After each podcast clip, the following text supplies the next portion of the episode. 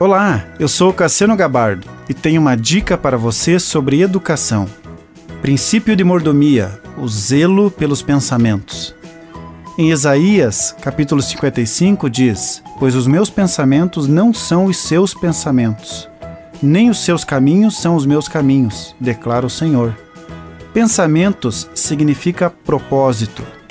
Pensamento é o ato ou a operação da mente é a ideia resultante dessa operação. Os pensamentos de um homem são empregados no governo, na religião, no comércio ou nas artes.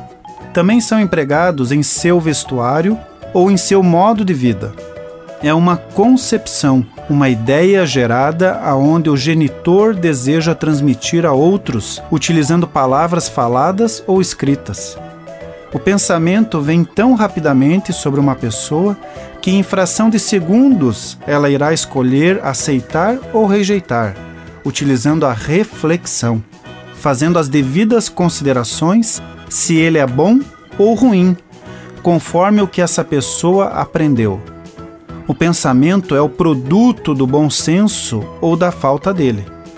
Ensinar os nossos filhos a pensar adequadamente para viverem uma vida digna diante de Deus e dos homens é complexo, pois embasamos os pensamentos na reflexão de outros, ou seja, todo pensamento tem uma fonte. Uma pessoa certamente não beberia uma água com 99% de pureza se tivesse opção de beber 100% pura. Da mesma forma, como saber se os fundamentos que estamos construindo nossas vidas estão balizadas por fontes seguras? Como saber se a fonte aonde originou o primeiro pensamento não está impura? Os filmes constroem em nós padrões de pensamentos.